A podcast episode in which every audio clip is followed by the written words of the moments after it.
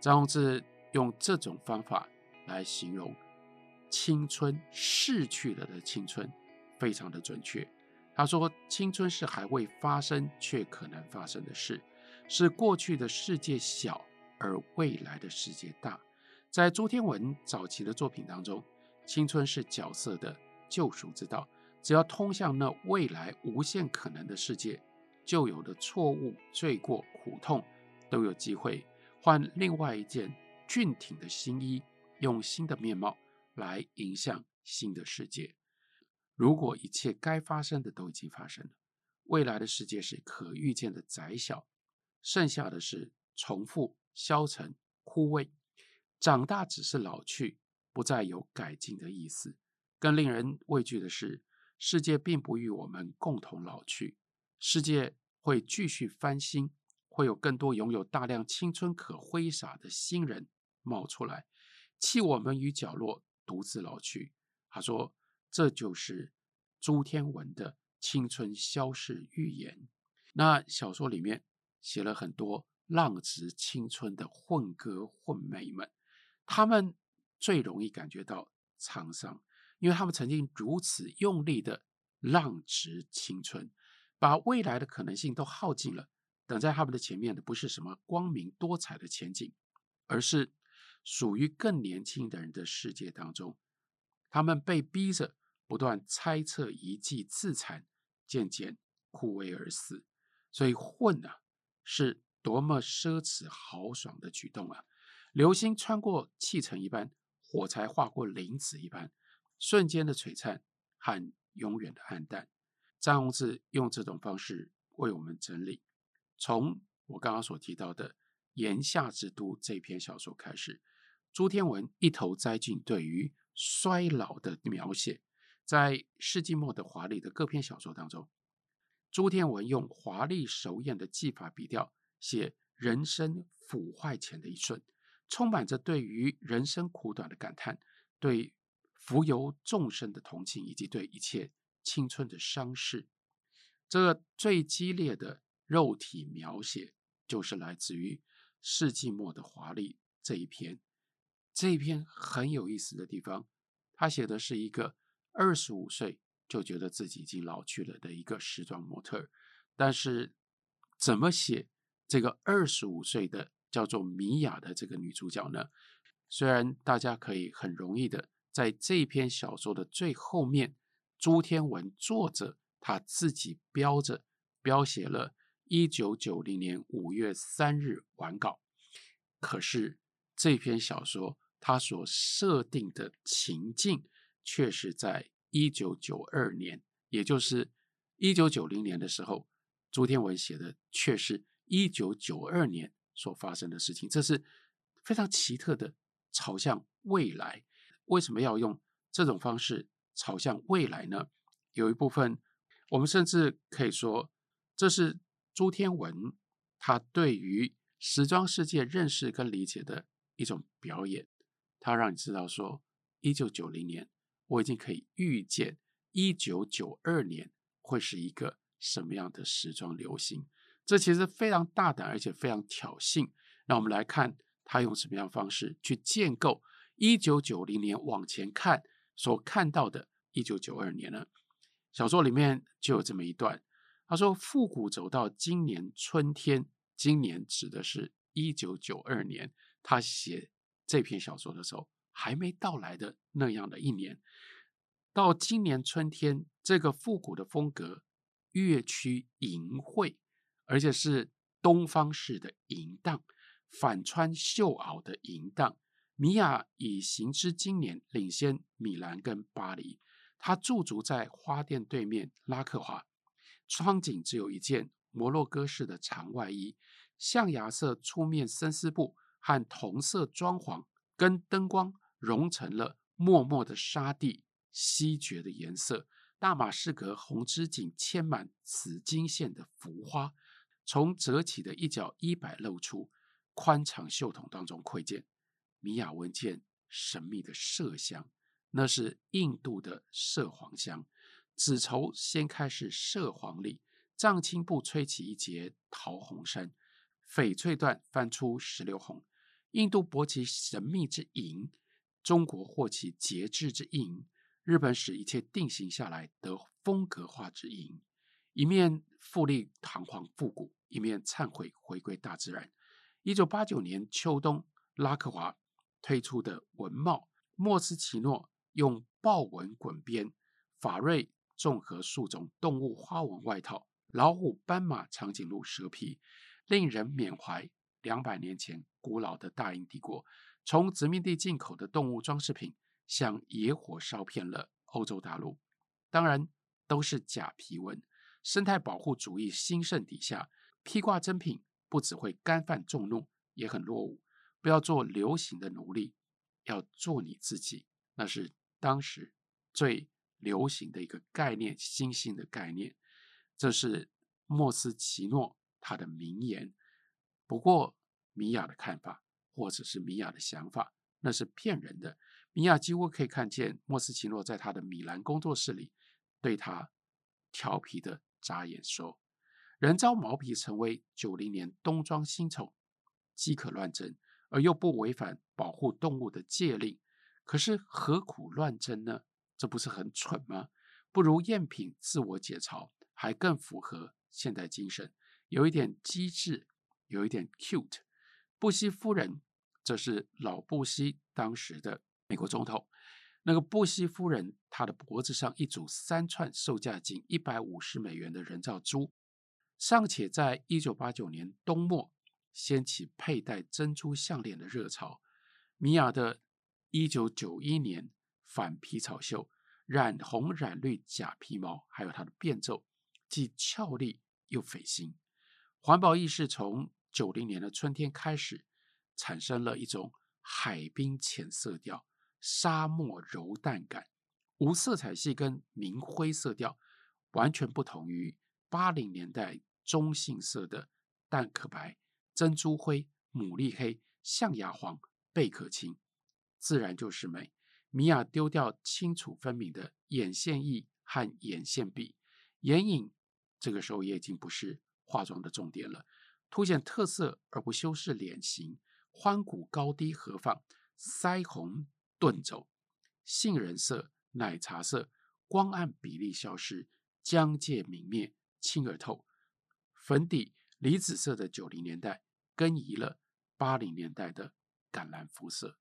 这段描述极其神奇，因为朱天文用他那种独到的文字去描写时装，尤其是描写时装的颜色、形状。更进一步的描写时装如此快速变化所产生的时间感，一方面精确地反映出什么叫做世纪末的华丽，那个华丽是跟世纪末的这种所有的一切惶惑不安，所有的一切都留不住的感觉是密切的结合在一起。另外一方面，也就充分的让我们可以体会为什么有一个才二十五岁的人。可是，因为他在这样的一个行业里面，尤其是他又在一直不断的看向欧洲，想尽办法要追赶欧洲的台北，于是那样一种时间感，就使得正常的年龄的感受被加快了。在那样的情形底下，我们能够同情，甚至我们更进一步的，我们替这样的一个米娅，真的会觉得感觉到糟慌。你怎么办呢？你怎么办呢？你二十五岁，你就快要过气了。二十五岁的时装模特儿，时装的变化这么快，时装的流行无法捉摸，你接下来该怎么办呢？当我们这样替米娅着急的时候，我们就掉进到了朱天文所创造出来台湾九零年代一种特别的世纪末的情境。世纪末的华丽这篇小说，它一开场就是一个。非常独特的台北、台湾的景致。他说：“这是台湾独有的城市天际线。”米娅常常站在他的九楼阳台上观测天象。稍微比较高一点的楼顶上，依照当时的心情，他会在屋里面烧一撮安息香，所以会烧那个香，让它有那样一种特别的味道。可是这个酒楼看出去的是什么呢？看出去的都是违建铁皮屋，布满了楼顶。千万家的棚架，像森林之海，延伸到日出日落之处。往东边看，往西边看，到处都是铁皮屋顶。这就是非常典型的台北，尤其是世纪末的时候，在台北还没有整顿之前，当大家对于什么叫做美感，什么叫做秩序，缺乏任何的概念的时候，台北真的就是乱成一团。而那个乱，最大的乱就来自于各家在自己的屋顶上面所盖的各种不同的棚架。他说。我们需要轻质化的建筑，这不是米娅说的，是米娅有一个情人，米娅才二十五岁，然而她找了一个中年的男人，那个男人最大的小孩比米娅还要大一点点，你也就知道，这基本上是比他高一辈的老情人，叫做老段。老段说这个话，老段用轻质冲孔铁皮建材来解决别墅开天窗。或落地窗所产生的日晒问题，米娅的楼顶阳台也有这样的一个棚，倒挂着各种干燥的花草。米娅是一个什么样的人呢？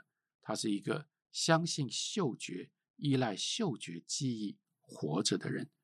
这句话写在小说里，其实是非常的勇敢。前面我们已经看到了朱天文如何运用视觉。如何用文字去逼近视觉？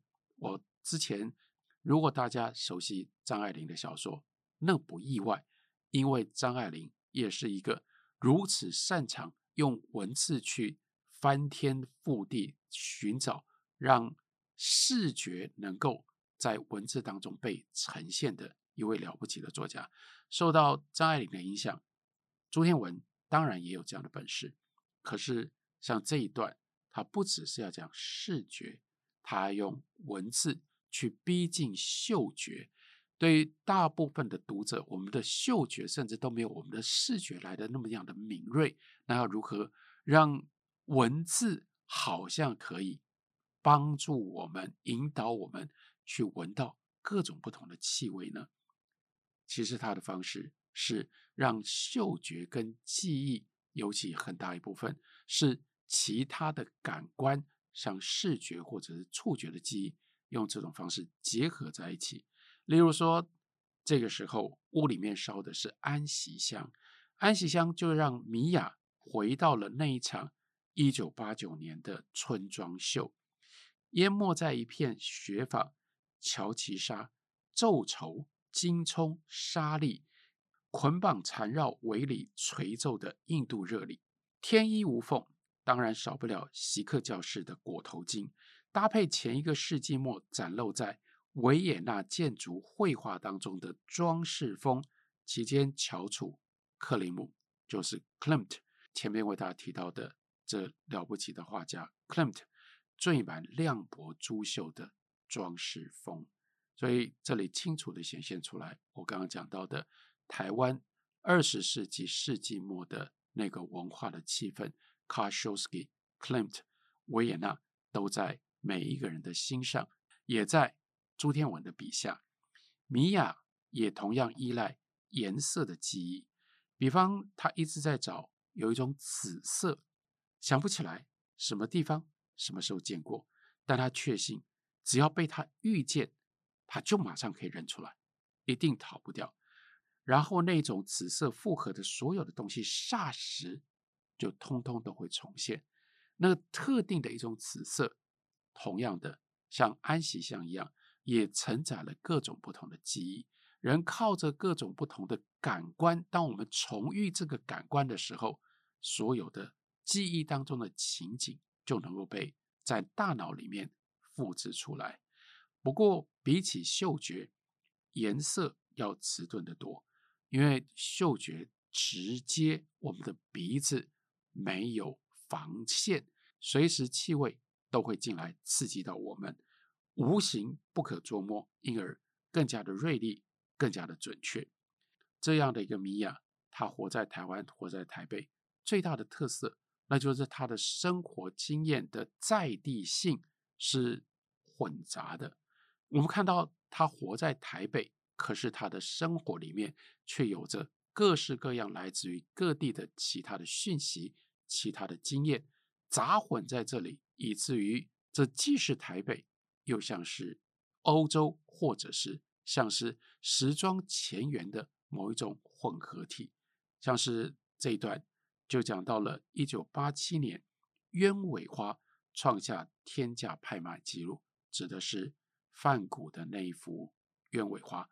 这个时候，一方面是因为日本崛起，日本在泡沫经济的最高峰的时候，日本热钱太多了，到处去买，包括买美术品、艺术品，因而使得整个国际的美术艺术价钱大幅的不只是提升，而且到后来简直是乱成一团，没有了章法。例如说，莫内的印象派的画作，或者是梵谷的画作，这个时候纷纷的。创出拍卖上面不可思议的天价，同时从米娅的角度，虽然她人在台北，那样的一个梵谷鸢尾花的颜色直接影响到她的生活，黄、紫、青三色系立刻成为色彩的主流。梵谷引动了莫内、刹蓝、绯红、胭脂二十四幅齐瓦尼的水上光线。借衣还魂又还身，大溪地花卉和橙色色系也上来，那是高更的。所以那个时候有大型的高更回顾展，有三百多幅的作品展出。那老段带着他的二儿子呢，从西德干嘛呢？去看世界杯桌球锦标赛。到了巴黎，刚好遇到了这个大型的高更回顾展。回来的时候呢，就带了一幅复制的高更所画的杰克布汉天使摔跤的画带回来给米娅。因为来自于欧洲，所以用色总是犹豫不决，要费很多的时间去推敲。其实很简单，只要顺性往画布涂一块红，涂一块蓝就行了。溪水里泛着金黄色的流光，令人着迷。还犹豫什么呢？为什么不能把喜悦的金色直接就倒在画布上，不敢这样画，因为欧洲的旧习在作祟，是退化了的种族在表现上的羞怯。这是大溪地时期高更他的主张，他的说法，而老段转述给米娅听，但这句话就很有趣，他说。老段像讲老朋友的事讲给他听，就是作为一个台北的做生意的人，讲到高更，却好像跟高更熟得不得了，是好朋友一样。那个时代的台北的一种非常特别的气氛。而米娅这个女主角对于朱天文来说非常的重要。我指重要，并不是说这是自传性的。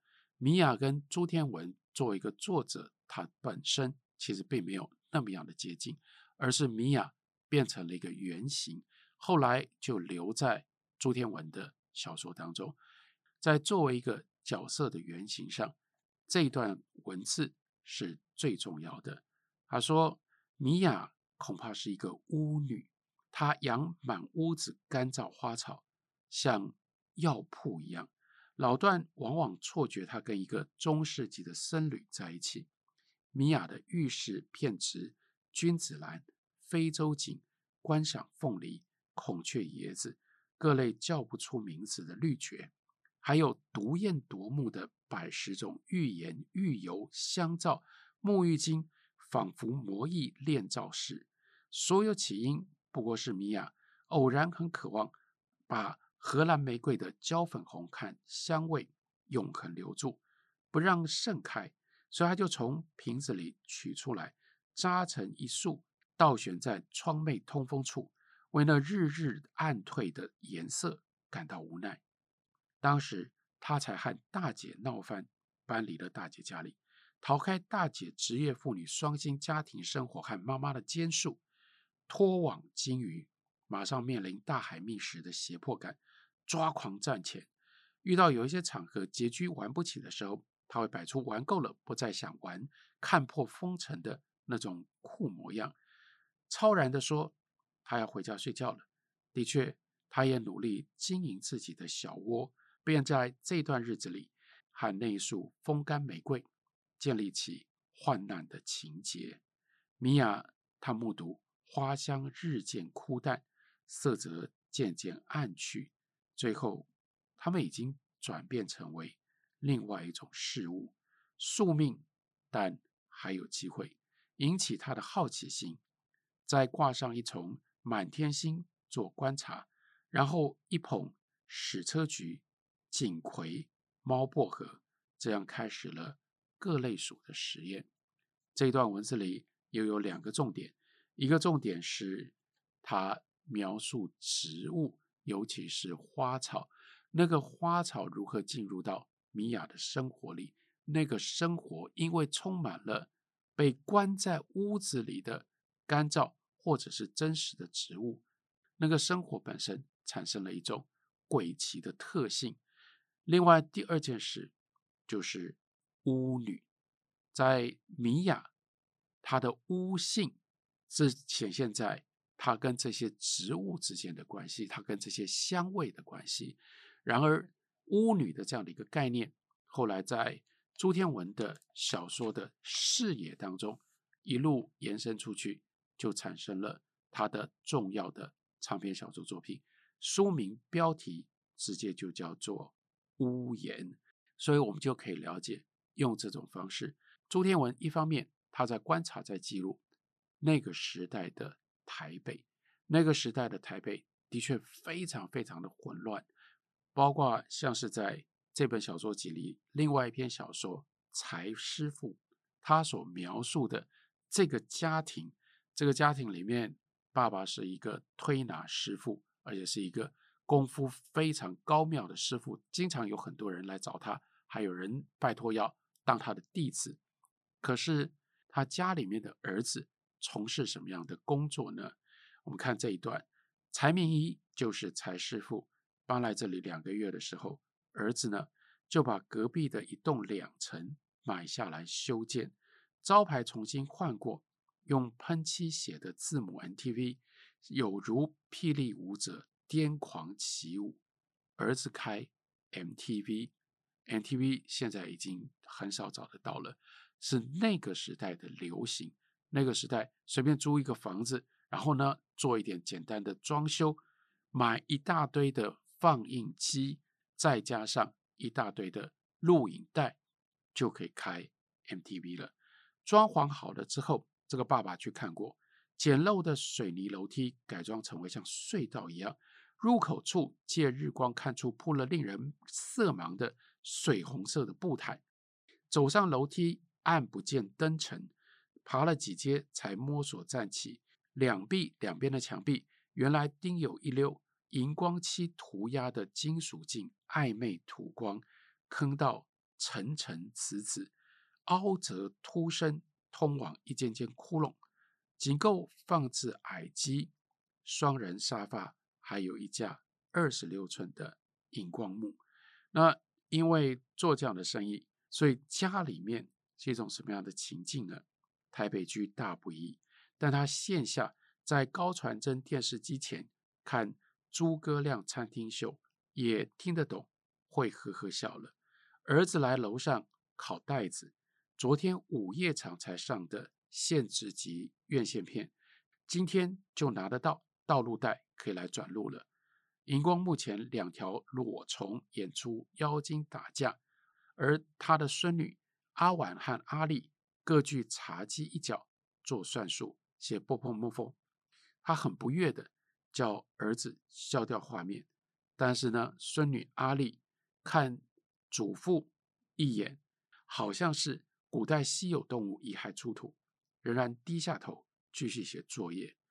然后就是那个时代的背景，这些孙女已经看过太多日本的土曜剧场，日本人准许女性露上面的两点，国产品啊是小场面。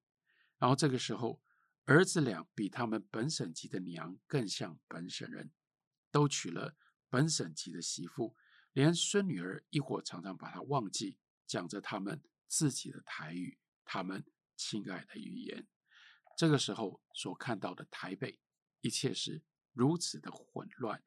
那这样的一个台北，跟米雅的那样的台北是同一个台北，这就是九零年代世纪末最奇特的一个景象。在世纪末的华丽里，朱天文就明白的说，这才是米雅的乡土。台北、米兰、巴黎、伦敦、东京、纽约结成了一个城市的邦联。米雅生活在这里面，习其礼俗，游其艺伎，润其风华，成其大气。对他来说，像是三宅一生，是跟他跟台北的穿着如此紧密的配合在一起。所以讲完，这叫做米雅的乡土。马上直接联系到面临女性化，三宅一生改变他向来的立体剪裁，转移在布料发挥，用压纹来处理雪纺和丝，使料子显出与原纸完全相反的硬感，柔中现刚，带着视觉冒险的意味。奇纹、贝壳纹、台风草纹、棕榈叶植纹，以压纹后自然产的立体效果来取代。立体的剪裁，再以交叉缝接，未来感十足，仍然是三宅一生的韧性还有奇拔。汉城奥运，这是一九八八年全球转播的时候，圣罗兰和维瑟斯借不讳言，哈花蝴蝶格瑞菲斯的中空蕾丝紧身裤，那是当年最红的全世界的田径女明星。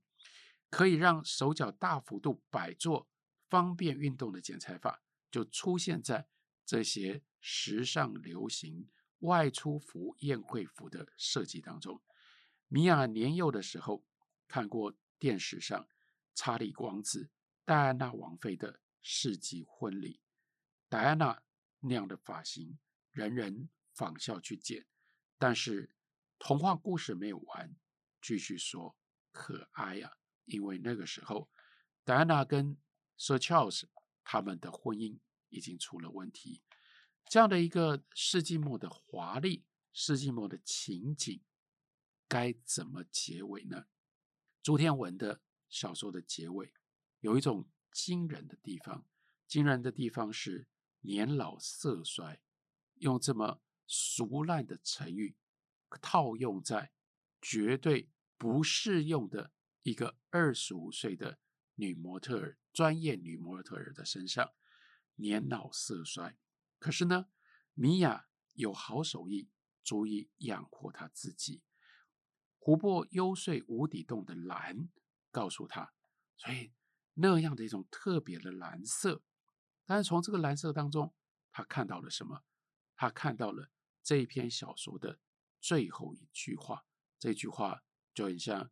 电影要结尾的时候，突然之间，如果用今天的拍摄方式的话，那就要用无人空拍了。然后呢，拉开来，竟然从米娅在她的酒楼的那样屋顶阳台一拉，拉到哪里去？拉到人类的历史，拉到文明，这样一个台北世纪末跟全世界连在一起的一种混乱的情境。这到底是一种什么样的人类的文明呢？这个人类的文明那样看到深邃的蓝，让米娅有一个预感，觉得这样的世界世纪末，在这个世纪结束的同时，好像文明也要跟着就倾颓，就要消失了。但是，就像他自己二十五岁，年老色衰。没关系，他还有手艺可以养活他自己是一样的。他有嗅觉，他有视觉，而且他的嗅觉、他的视觉、他的感官的敏锐，来自于他作为一个女性。所以呢，这最后一句话说：有一天，男人用理论跟制度建立起的世界会倒塌。他指的就是米娅，以及米娅所代表的充满了感官感性敏感的女人们。会用嗅觉和颜色的记忆存活，从这里把这个世界重新建造起来。这一方面是朱天文他写的，从世纪末华丽这个标题跟这个概念所引申出来，已经远远超过小说的一种感怀。另外，在这里，其实我们有看到的是胡兰成对于朱天文的影响。胡兰成的文字最有魅力的地方，也就在于类似像这样，让你会感觉到这里隐隐然有着一种很了不起的文明的道理。但这文明道理是说不清楚的，它是用感性而不是用论理理性的方式呈现出来。胡兰成不写小说。但是我们必须要庆幸，朱天文写小说，朱天文就把胡兰成所给予他的这许许多多奇特的文字，运用中文不一样的方式写在他的小说当中，因而才能够在三十三岁的时候，他就成就写成了像《世纪末的华丽》这样了不起的作品。在这样的作品当中，他写出了自己独特的风格。更重要的，借由这样的文字，借由这样的情节，他塑造出一个既把那个时代的台北的气氛留下来，同时在那个时代过去了之后，也就只能够保留在他的小说里的一种风华跟气氛。今天的节目为大家服务到这边，感谢你的收听，我们下次再会。